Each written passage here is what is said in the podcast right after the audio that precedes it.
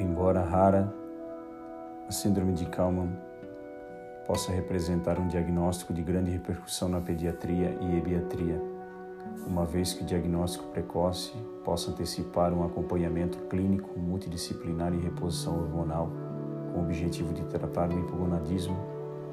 e até mesmo dar suporte às alterações persistentes, tais como a anosmia e o risco de infertilidade.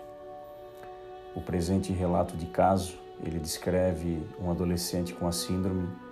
que apresentou resposta adequada ao tratamento clínico, embora até mesmo antes da faixa etária para diagnóstico de atraso puberal, o paciente ele recebeu o teste de reposição hormonal aos 11 anos devido aos sinais clínicos relacionados à criptorquídea, alterações renais e anosmia, identificado já durante a infância. Embora essa forma de apresentação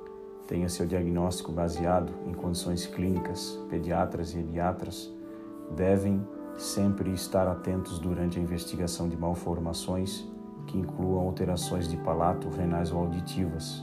considerando a possibilidade de identificar casos de mutações genéticas definidas. Esse estudo de caso, nós vemos ele como um estudo muito positivo, porque ele nos dá é, uma síndrome a qual não é muito é, falada, não é muito conhecida,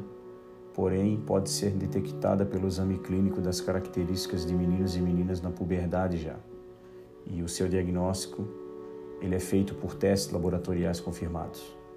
O tratamento bem a tempo ajuda as pessoas a evitar a infertilidade, ajudando a reproduzir-se em um processo natural e levando até mesmo uma vida saudável, embora o sentido do olfato e os movimentos espelhados das mãos não possam ser tratados até o momento.